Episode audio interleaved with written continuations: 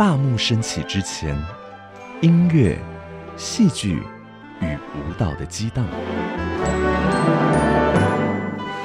大幕升起之后，欢笑、泪水与心灵的碰撞。歌舞实验室，咖啡猫与您一同寻访音乐剧的千万风情。在人生低潮的时候，不小心遇到了这个表演。从时空、角色、艺术、歌曲及创作的观点，剖析如万花筒般迷人的音乐剧，唱作俱佳，名家来开讲。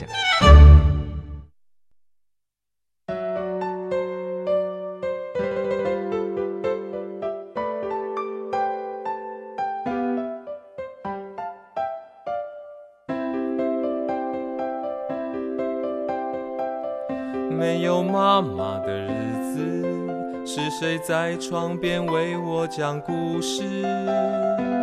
我一个人看电视，是谁教我怎么穿鞋子？没有妈妈的孩子，是谁陪伴我孤独的影子？不记得你的样子，联络簿里。的名字，不能说你自私，你有你自己生活的方式。经过这么多日子，为何记得我的生日？再多礼物也无济于事。没有你的城市，只是换一种生活方式。假装很酷的样子，换一种无所谓的姿势。写一句骄傲的歌词，说我是不需要妈妈的孩子。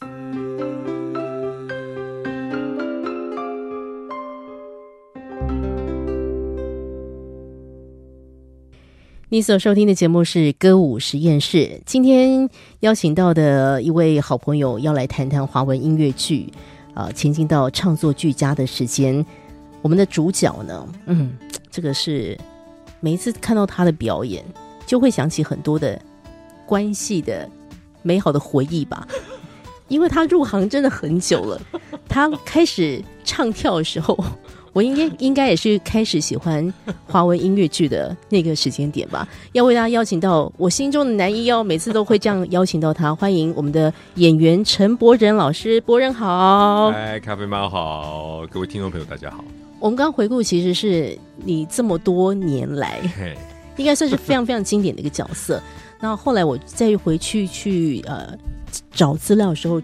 才惊觉，他其实是你第一次正式接到男主角这个角色。对，那是第一个男主角。是，这是《天作之合》非常经典的一个戏，《天堂边缘》里面的童年往事。对，啊，郑宇兄你好。哎，是是是郑宇，就是你是出演那里面那个 啊，渴望妈妈的爱的小男孩。就是他是个什么都不顺遂的人。嗯，对，妈妈离开他，然后他工作不顺利，遇到一个坏老板，然后。感情不顺利，感情不顺利是自己的问题了。对对，但反正就是那呃呃，戏里面角色年纪的设定是二十二十几岁嘛，二十七八岁。是对那个年纪有这样的遭遇，应该说遭遇对。其实现在我我以我现在的年龄来想的话，就觉得还蛮正常的啊。嗯，OK 啊，你二十几岁你是要多一帆风顺？对呀，对呀，对啊，你人生都没有困难哦，你以后要怎样？没错没错。可是二十多岁自己就会觉得天都塌下来，天塌下来啦，对啊，不得了，为什么上天对我那么不公不公平？对对，这个戏其实你演了很多轮，呃，很多回。我其实，哎，应该是其实没有真的很多轮，嗯，但是因为他，呃。刚刚听到那个版本是二零零四年的时候，哇，有没有自己都觉得有点羞 羞奶了起来？所以我自己听的时候觉得说，哎呦喂，哎呦喂，好好好嫩的声音啊！是是是，嗯。呃，所以是二零零四年，然后他在二零零四年那一个礼拜演完之后，这出戏就再也没有再也没有碰过了。嗯，然后一直到二零一三年，没错，才才又演。应该是我们真正认识是在二零一三年才真正认识，就是那时候因为工作关系，对对对，才有机会来跟你们做对谈。对，但这个戏当时是天作之合。算是成立创团的作品，又把它拿出来演，没错没错，嗯。然后二零一三年、二零一四年，嗯，这样这两年是我我还是虽然隔了很久，这样，所以我但我还是演徐振宇，这样，对。然后一直到二零一，应该是二零一八年，嗯，呃。我真的没有办法再演徐振宇了，所以我就变成《天堂边缘》的导演。是，对。这心中到底是什么样的心情？你会是一种感叹，还是欣然接受？其实今天博仁兄一进来，我就说：“哎呀，看到你就好开心哦。”然后就很希望能够多看一点你演的戏。那你就默默的说：“啊，其实这几年戏戏没有那么多，就是比较多都是导演工作。就人生本来在不同的阶段就会有不同的一个责任了。”对对对对。但我今天。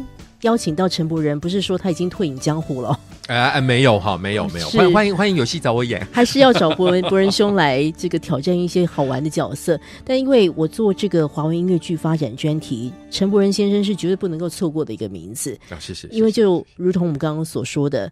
因为你你入行的经过，某种程度也是一种传奇嘛。毕竟你本来是一个芭蕾舞者嘛，对不对？然后不小心跳跳跳跳跳跳到音乐剧的舞台之上，那中间有很多的过程，励志的经过，大家自己去 Google 可以看到那个故事。不过直接来说，你还记得吗？第一次成为群戏演员的陈柏仁，就是你加入音乐剧的那个舞台，那是一个很也是一个华文音乐剧，就是一个。国内剧团很重要的一个戏了，对对对对。谈谈那个经验嘛，那时间要回到一九九五年哎。Oh my god！你那时候怎么会有机会成为那个群戏演员啊？你是在门口跳跳跳，然后被拉进去哎？哎，你知道那个就是第一个人生低潮的时候哎嘿，接到表演怎么会人生低潮哈？就是在在人生低潮的时候遇不小心遇到了这个表演哦，好好，真的真的是不小心是对，就是。其实那时候我已经呃当完兵，然后退伍，然后工作了一段时间，然后因为工作太累，而且我的工作其实不错，我是我是在室内设室内设计公司上。没错，好，在念舞蹈系之前，陈柏仁是念美工科的，所以你看这人有多多少个弯，对对对对对对。然后然后呃，但是因为工作太累，所以我就就休息。是。休息的时候呢，又遇到了我当兵的时候的学长，嗯，然后他那个时候就反正就是，呃，他自己成立一个舞团啦，然后就是因为他是友好宴的舞者，嗯嗯，他他是真的是学舞蹈的，是的，然后然后他就成立一个舞团，然后就可以接一些 case 啊，赚赚一些快钱，是的，因为刚呃他也他比我早半年退伍，好像对，嗯，然后。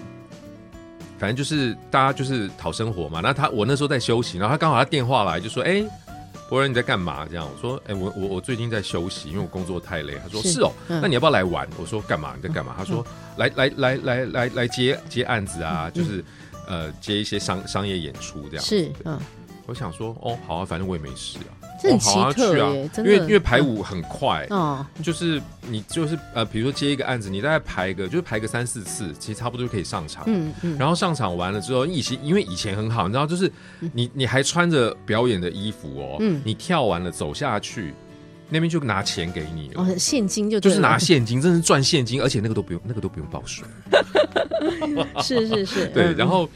然后他就，然后反正就开始就聊天，然后我就那个学长就告诉我说，他去，因为他本来他那时候是华冈艺校毕业，嗯，然后他就告诉我说，他去考了国立艺专的三专的最后一届，是，然后明年呢就要变成学院了，对，这样，所以如果因为他是夜间部，嗯，这样，所以你如果来考，就我就说，博你如果来考的话，明年就是学院，就是大学，这样，然后呢，只要念晚上就好，白天还可以爱干嘛干嘛，这样。试试看吧。好，不然来去念好了，这样啊，然后就反正就去考，然后哎考上了，好，然后就进去了。进去之后就发现，老天啊，我整个适应不良的，我就休学。哇，嗯，然后休学之后，我就想说，好啊，反正了不起，我就回室内设计公司上班就好了嘛。对不起，我找不到工作了。哎哎，我投了真的不夸张，我四四十张履历出去都有。哇，然后跟我以前上班的工作的经历呀，嗯什么以前公司其实还不错，嗯然后那不行啊，都没有工作这样。然后我一个同学就说，那不然以前那个成品每年的那个卡片阅历展，哦哦。年年底的时候，对，都办的很大嘛，因为以那个年代还都是用纸本的东西，没错哦没错。寄真的卡片，嗯然后阅历哈什么什么的，然后要攻读生，你要不要去当攻读生，然后贴标签？嗯哇，这样？有点心酸的感觉呢，但我就想说，好啦，那它至少是成品嘛，对不对？也是一个名牌，对不对然后就加减赚，对，就是个名牌，而且你就在冷气房里面工作，不也不用那个不用去工地搬砖头干嘛什么的，这样 然后我就去了。哦，去了，结果就就认识了里面其中一个人，嗯然后聊天了之后就说：“哦，你会跳舞？哎，你也喜欢唱歌啊？哎，那那个那个，嗯、你有一个那个要找演员呢，你要不要嗯去、去去正视一下？嗯这样。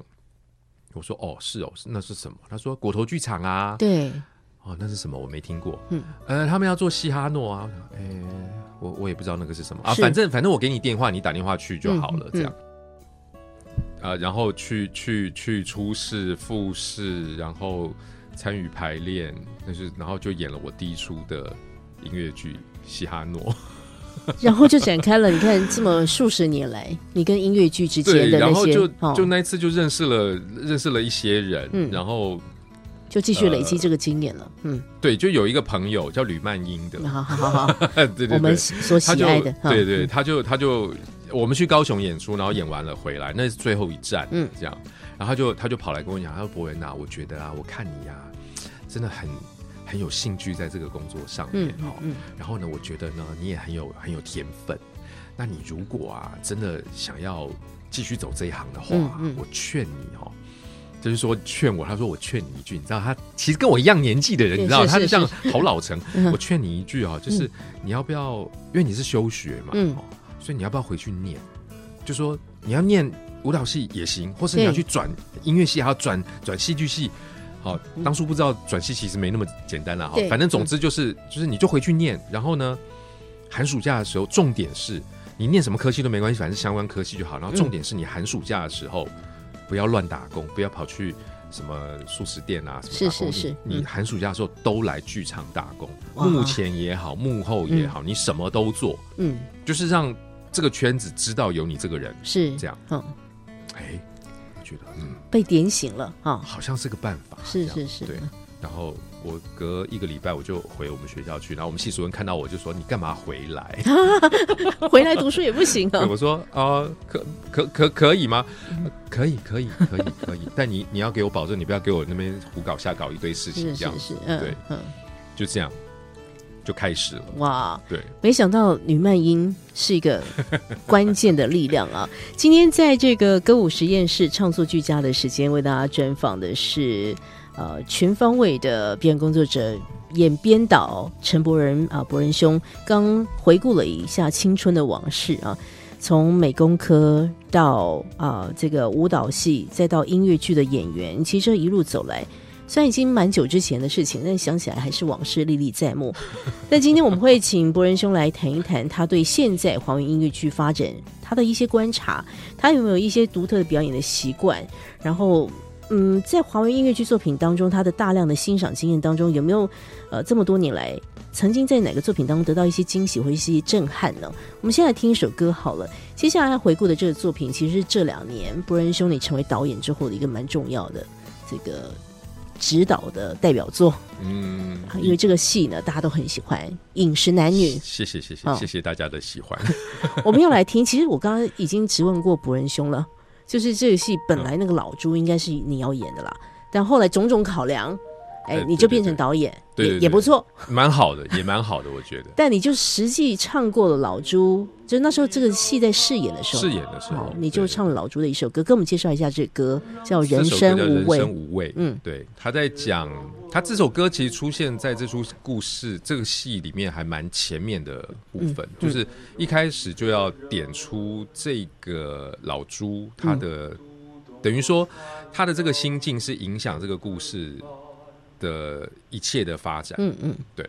那他还是中心还是期待着有没有一个人可以真的尝到他食物里面的味道。当然，那个味道就不就真的不光只是食物里面的那个味道，是嗯，对，是制作这一道料理的人的可能是心意，因为他可能极可能只是一个一个很一道很简单的东西的的料理，但是是这个人的心意，或是或是他对于你对于吃这道食物的人的态度，以及他对于他自己的态度，嗯嗯，这些东西都还尝得到吗？是嗯。这样的一首歌。好，我们来听听这个来自于《饮食男女》当中的人生五味这段演唱，是由我们今天的节目特别来宾陈柏仁带来的录音。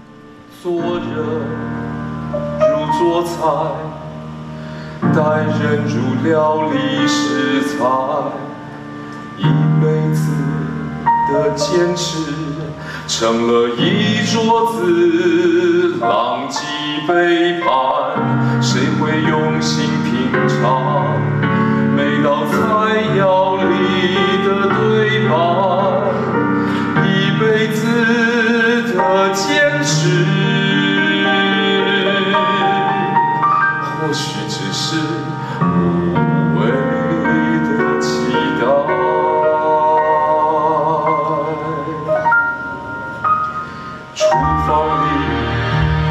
流着汗，过场菜刀砧板。和我的青春作伴。数十年柴米油盐，转眼如蒸笼上的青天，留下些什么？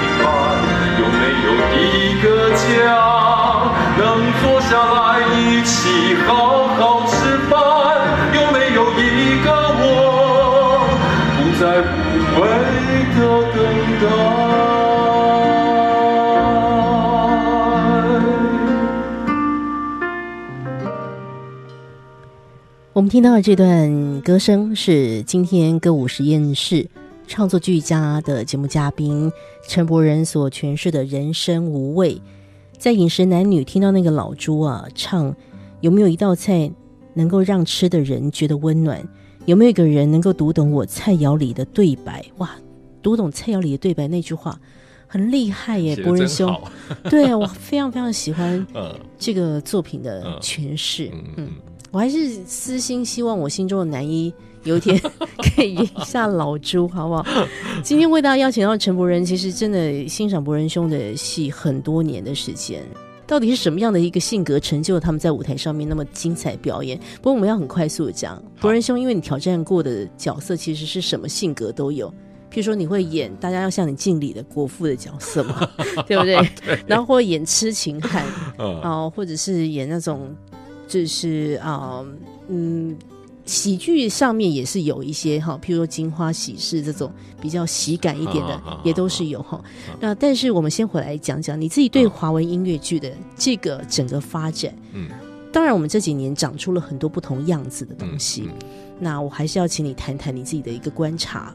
你参与过的一些作品也好，或者是你曾经在这么呃大量的观赏的一个经验当中，有没有哪个戏？诶，其实，在让你这这这这几十年来的一个工作里面，觉得诶是一个惊喜，嗯就是因为有时候演一演也是会，我不能说作品不好，或者是你自己就是也是会累的，会不会有这种疲乏的时候？但是有没有一些戏，其实它会给你很多新的刺激的哦？我们回来讲这件事情。呃，可以分两个部分，一个是我参与过的，嗯嗯，我参与过的那个 C Musical 新词那边的那个倾城记，对，因为它是一个跨国合作，没错，然后。呃，导演跟编舞跟歌唱指导都是韩国人，没错。所以他们呃后来还有一个音乐总监也是韩国人，这样。最大的一个差别对我来说是他们在表演跟呃就是全呃全面性的这个强度是跟我们落差很大的。全面性的强度，对，好像很多人都说过，他们的情绪。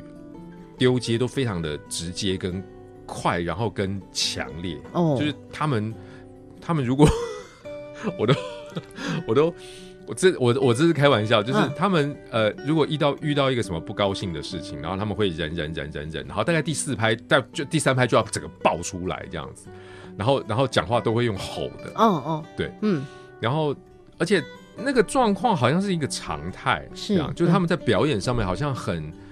很需要你这样做，嗯嗯，然后再来是技术上面的强度，就是舞蹈的强度跟歌唱的强度，嗯嗯，呃，因为那一出戏的歌唱指导是金仁星，是，那是他，呃，算是第二次来台湾工作，然后他要求的群唱的，不管是能量也好，声音量，嗯，好，就是音量跟能量是是两件事情，是。都是我前所未见的哦，就是哪怕我已经演那么多年了，可是我在台湾没有看过有人这样要求哦，这样，嗯，然后我刚开始会，我刚开始其实有点吓到跟跟迟疑，就是觉得说这 OK 吗？这样好像有需要用力成这样吗？对，然后声音会不会出问题？是是这样，因为台湾人的。呃，就是我们的生理构造跟韩国人不太一样。嗯嗯嗯，我们的生理构造没有他们那么强壮。哎，他们是天生的，就是整个喉头周围的肌肉跟跟。声带啊，什么这些里面所有的构造都是都是比我们天生就是比我们强壮哦。没没听过这事诶，你你今天这样一讲，好像真有他的道理。他们每个都很能吼，每个都很能很可以很大声。哦，是因为是距离比较远都要用吼的。我觉得那我觉得那是民族性，对，那是民族性，因为他们就是你就是要把他们当成是北方人，而且是那种汉子，了解汉的那种北方人，了解了解。那可是台湾不是这样，台湾算南方了。嗯嗯。而且我们的情感啊，什么等等的，除了是华人以外，我们受日本人也影响很多。是，所以我们的情感都比较细，嗯，比较比较细腻，好，比较在小地方里面转来转去，没有他们都是大弯，了解，他们是赛车冲来冲去转大弯的那种。哇，对，所以在表演上面有很多时候也就就必须要很多有有很多的讨论。嗯嗯嗯。最最常讲的就会是，呃，比如说导演要求我们说，哎，你这个时候应该要，呃，比如说有一个什么，听到了一个消息，嗯，好，很震撼这样子。对，台湾人再怎么样，大概顶多我们大概是蹲下来，就是我站不住了，我头晕了，我然后我蹲下。哦。但是他们就会砰，两个膝盖就跪下去，就整个就是重一摔就对了。哎，在台湾的解读的话，哎。对，就是就是对我们来讲就会是啊，有有有需要夸张夸张成这样，有到这样嘛？这样子，然后然后或是说那个叠坐下去，对，对我们来讲就会像我们就会觉得说，天哪，你这个是重易摔，你这有点好笑，对对。可是但他们是认真的，觉得对，你就是你得到了一个惊吓，你或你现在听到了一个你让你很震震惊的消息啊，你没有办法接受了，是，于是你就会这样子啊。然后在当然故事结束前又要给一个很很高，就是当然那个要做高潮用的。是是是是。我我我的意思是说，那整出戏工作下来，让我对于在排练的时候的要求，因为在那出戏之后，我就是《饮食男女》的导演。没错，嗯，就是对于排戏的上排戏的时候，对于演员的要求，其实你是应该要，就你应该要挑战他的啦。对对对，对挑战他，因为。我们会休息，所以其实是不会坏掉。没错，嗯，对。然后体能这件事情其实是被练出来的，所以如果可以的范围可以的状况之下，其实应该是要不停的操练。因为韩国编舞其实就是这样子，他会让演员休息，但是他该操练你的时候，他完全不会客气。嗯，那对我来说就是一个最近一个很很很好的经验。我们本来想要继续的问一下博仁兄，他在表演的这件事情之上，啊，总是会要想方设法让自己进步嘛，这是很正常的一个自我要求。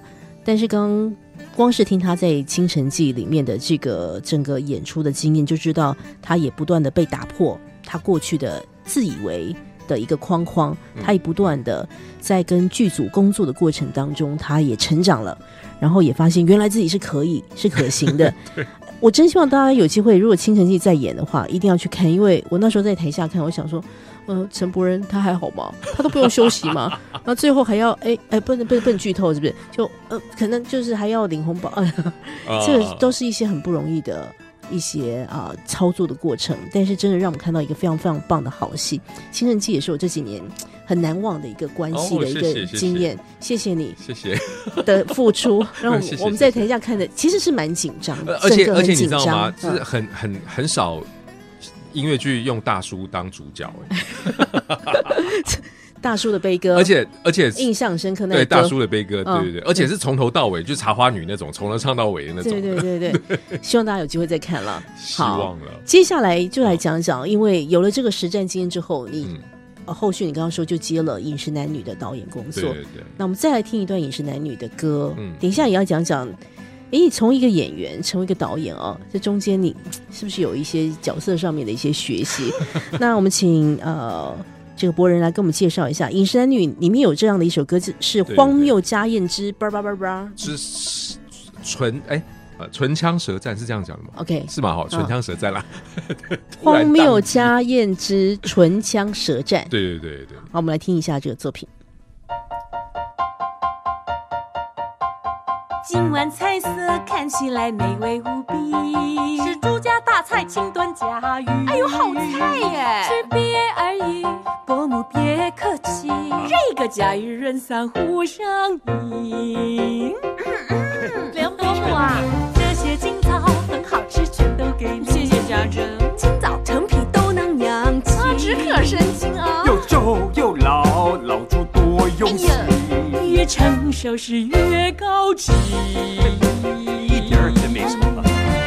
文书脸上翻你哪里？哦，这里。餐桌上别失礼。哎，哪里哪里？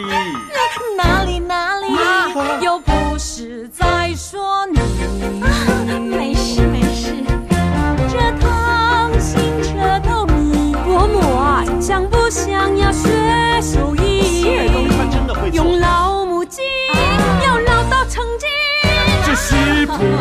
真挑剔啊！吃点元宝就谢谢嘉玲，面皮 Q 厚，充满嚼劲。这个还要沾点酱。克制一点，别再进去。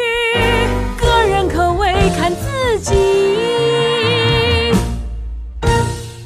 哎呀，这这怎怎么了？筷子掉了。啊，我去换双新的。呃，帮温叔拿一下。真是蕙质兰心，迟早有天会嫁出去。梁姐言下之意，筷子成双是简单道理，总要开始想自己。梁公，豆腐烫口，别吃太急。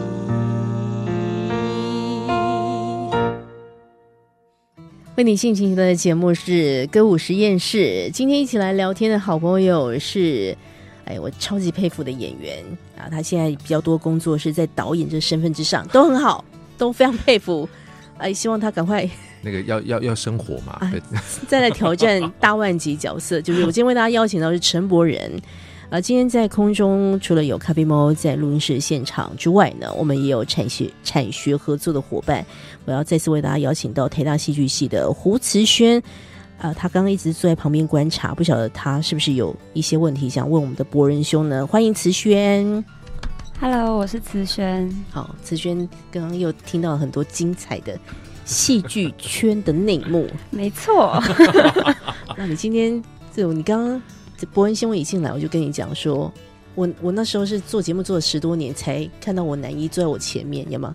你现在刚入行就看到男一坐在你前面，根本没看过我演戏吧？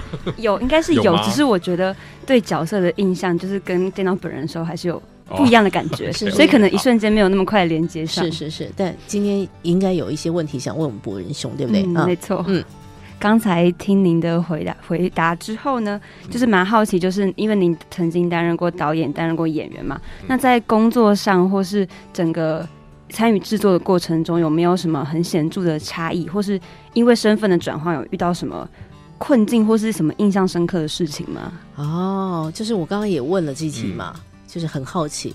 一个演员成为一个导演，但我其实觉得这应该是有很棒的加分吧。很棒的加分吗？我你知道最大的差别是什么？就是当演员真的真的太幸福了。我只要把自己顾好，我其他什么事都不用管。对呀、没事。然后排完戏我就可以走了。对啊就是排完戏时间到我就可以走了。然后走了之后我就我就什么都不用管。真的，我懂，我懂，我懂。然后导演就不是啊，导演就是两万件事情都要追着你问，然后你排完戏之后，对不起，人家都走光了，嗯有一堆的问题要你处理，要你回答，然后要你决定，然后然后跟你要做，你还要，反正就是哦，什么鸡毛蒜皮事都要找你就对了。没错，嗯嗯。那个那个差别就是，我就是从天堂掉到地狱就对了。但是，譬如我们以饮食男女作为实战经验好了哈、在这个戏里面，你本来就是应该最理解老朱那个角色的，但后来你成为了一个导演，嗯你有没有什么样的一些？像我们刚刚在听歌的时候，我们也跟子轩一起来聊，嗯就是那个操作的方式，跟你经历过像韩国剧组的那个操作的方式，嗯嗯嗯。有没有一些你你觉得比较适合我们台湾人的一些方法，或者是你你自己怎么带你这个团队哈？呃，当然我，我我不太不不太可能真的用呃那个请城记的工作方式嗯嗯来、来就就就这样子移植过来对，到台湾演员的身上。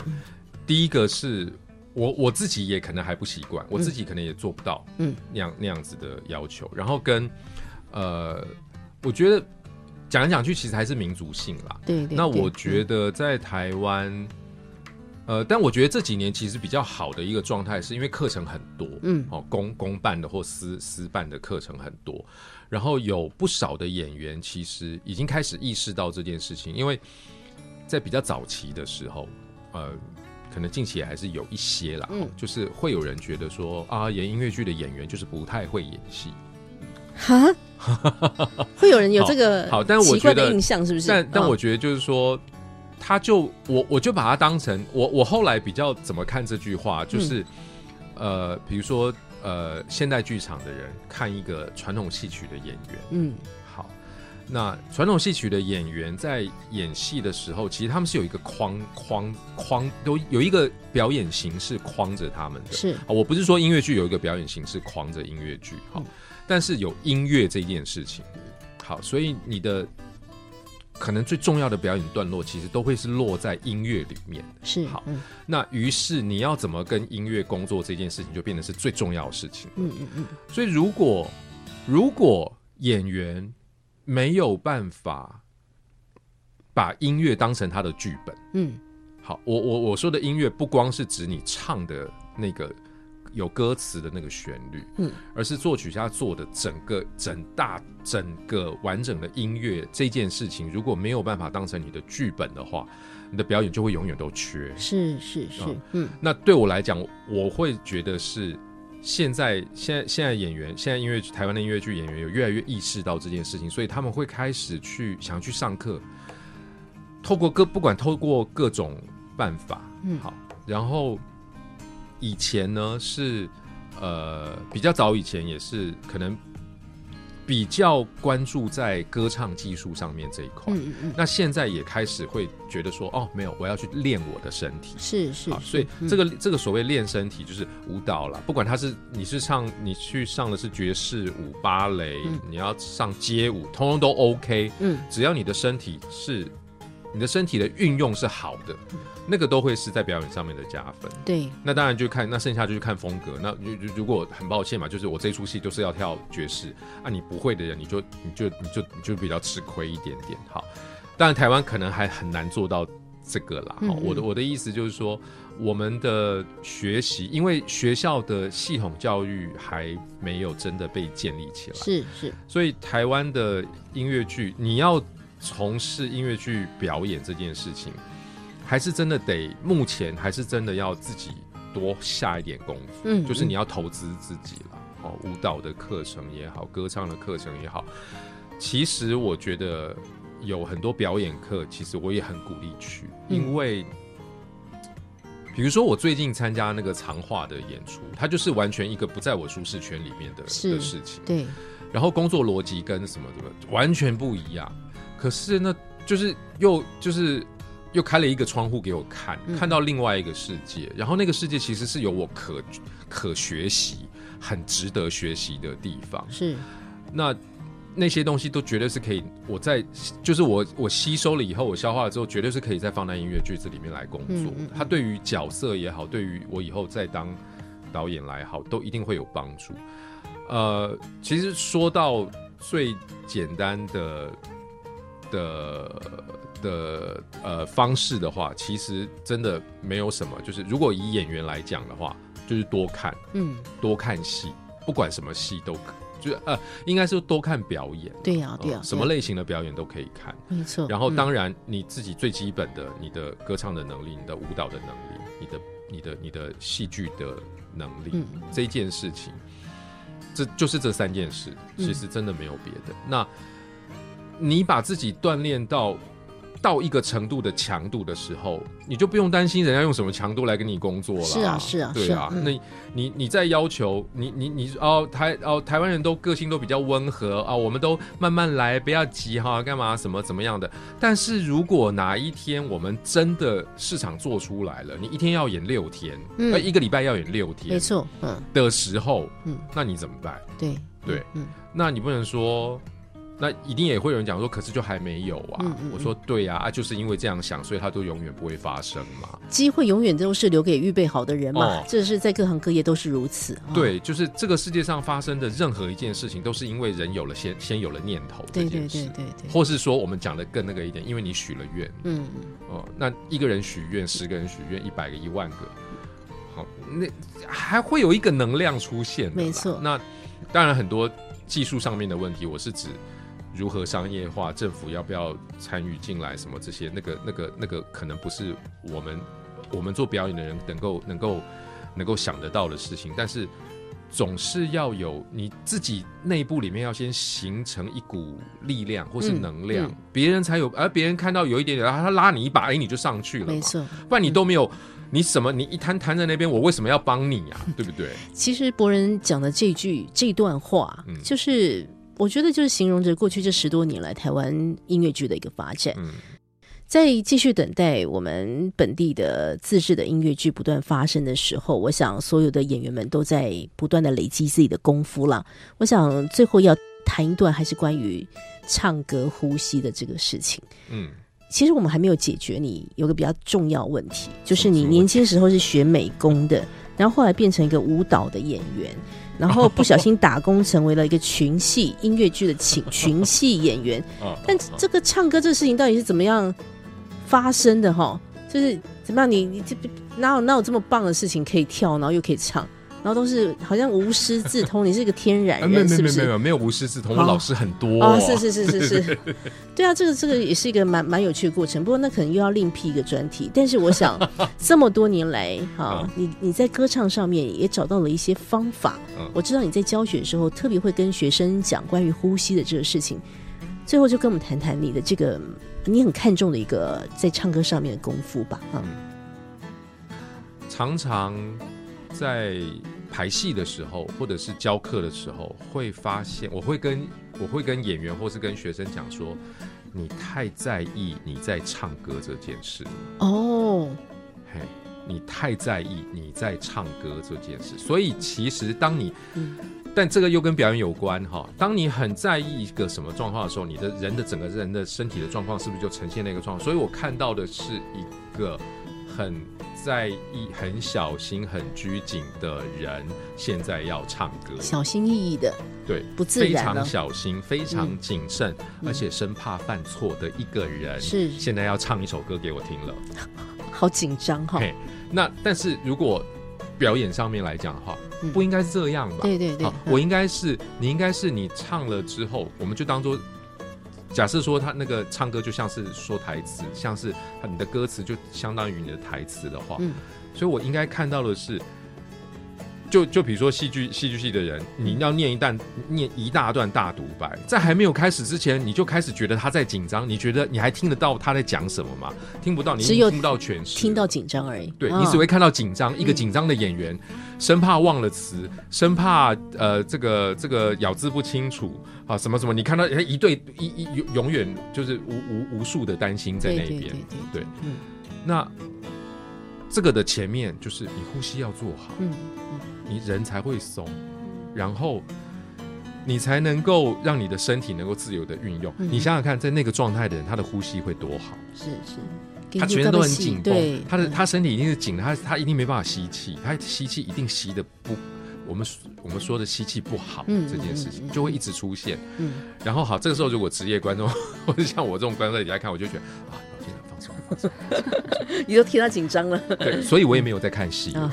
对。哎，，我也没有在听他唱歌，没错没错，嗯对不对？嗯？但是就说讲简单啦，就是你要经过无数的练习，没错没错然后跟嗯。你做好呼吸。老师说的，呃，这个唱教教唱歌的老师才会说，你的那个脖子的肌肉才不会紧绷啊，你才不会耸肩呐、嗯嗯。啊，你那个什么呃气息才有放到所谓的丹田去啦，嗯。等等等等等等，所有唱歌需要的一切的开始，其实都在呼吸这件，好好呼吸对对对很重要，对对对，才能好好唱歌。然后观众朋友也才可以喘得过气来。对对对对对，你喘不过来，你的观众也喘不过来。没错。哎，真希望有机会再跟博仁兄来聊聊他的这个表演心法哦。今天光是讲呼吸这个事情，其实，呃，说实在好像很抽象，但是他又很实际啊。他是一个非常重要的一个好的音乐剧演员，其实应该不只是音乐剧，所以一个好的演员，好好呼吸都很重要。嗯那时间很有限，那我但我们最后就来谈一个，我觉得他也是一个真的是个天才的演员。啊好，就我很喜欢他，他也不是科班的哦，他一直到研究所才去念表演的吧。这个人呢，就是他有个传奇的故事。好，我们要来听钟琪的歌声哦，啊。钟琪念台大法律系的时候，我我是这么形容他，他自己也说，咖哎、因为他他他就走在路上，然后突然之间飘了一个传单到他面前，然后那个传单上面就是一个角色的 audition。他念台大法律系，他说：“哦，那他去试试看。等一下，等一下，这个是真的吗？是真的，这是真的啊？，对，一个多么魔幻的我瞬间。一直以为，我一直以为就是个 OK OK 对 OK 好哎，，我们要来听，因为刚好今天博仁兄跟我们介绍钟琪参与在你后来指导另外一部，也是大家很喜欢的阿瑶阿瑶对，这音乐剧里面然后，他也唱了一首歌，对那你就来介绍一下这个歌吧，那讲讲钟琪，第一次看他演出是最早最早的那个嗯。LPC，、是。对。就是超级久以前的版本，对，我就我记得我那个时候就有问问问其他的演员说他是谁，嗯。他到底是谁？为什么他他他他唱的很好哎、然后他是谁？他为什么都没有出现在别的剧团里面嗯这样？哦，然后才说他是谁？然后我想说啊，是哦，嗯哎呦，人家有很好前途，不要耽误人家，不要耽误人哎，家。他那时候还大学生而已吧，对不对？哈，就是差不多就知道说他念嗯法律啊什么的，就觉得说啊，好好，那去去去去，不要不要不要来这里，不要来这里，不要来这里，人家误了你这样子，是是是就绕了一圈，嗯就是对那个抵不过命运的巨轮啊，又把他带回来 还是喜欢表演对，太棒了。嗯，这个是碰到了一个好的演员，对导演来说也是一个非常幸福的事情。是是，希望阿瑶也可以再演哦，这个应该没有封箱了哈，我没有啦随时等待他这一次扮演上舞台。今天这节目最后，我们就要来听一段我们刚刚所说到的钟琦这位音乐剧演员在阿瑶这个作品里面唱的一首很很奇特的一首歌，歌名就交给博仁兄来报一下。这首歌的歌名叫《s h i m a n a i h a 我也意思是一起呼吸一起唱歌。也是回到呼吸这个主题。对对对。一起呼吸一起唱歌。我要谢谢博人兄在音乐剧的舞台上面带给我们美好的各种的观赏经验要继续做戏哦。会的会的谢谢博人的分享。谢谢谢谢咖啡猫。